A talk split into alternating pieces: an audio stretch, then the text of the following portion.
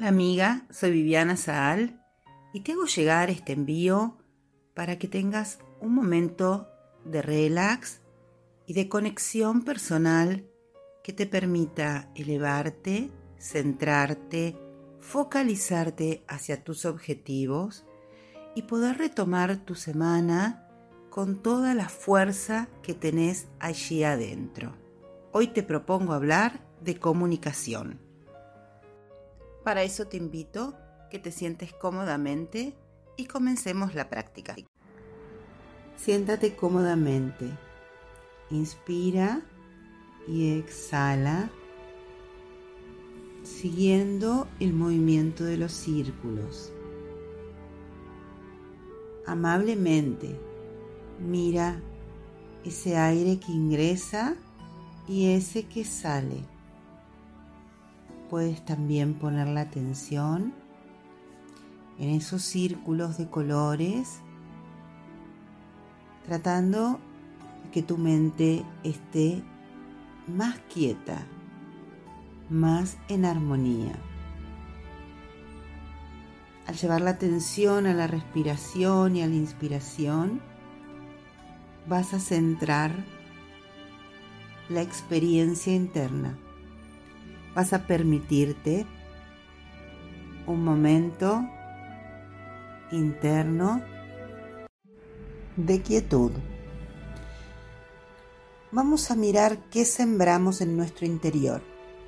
Aquello que sembremos, vamos a cultivar. Cultivemos esa armonía para poder focalizar cómo nos hablamos, cómo hablamos a la gente que nos rodea. ¿Cuánto valor le damos a nuestro autodiálogo para poder lograr empatía con nuestro mundo y con nosotros mismos?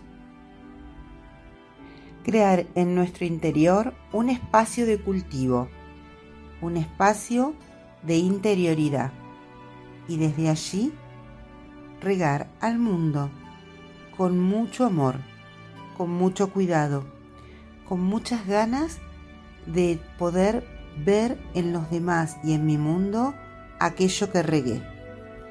La autocompasión es la habilidad que llevamos adentro, clave para liberar nuestra vitalidad interior.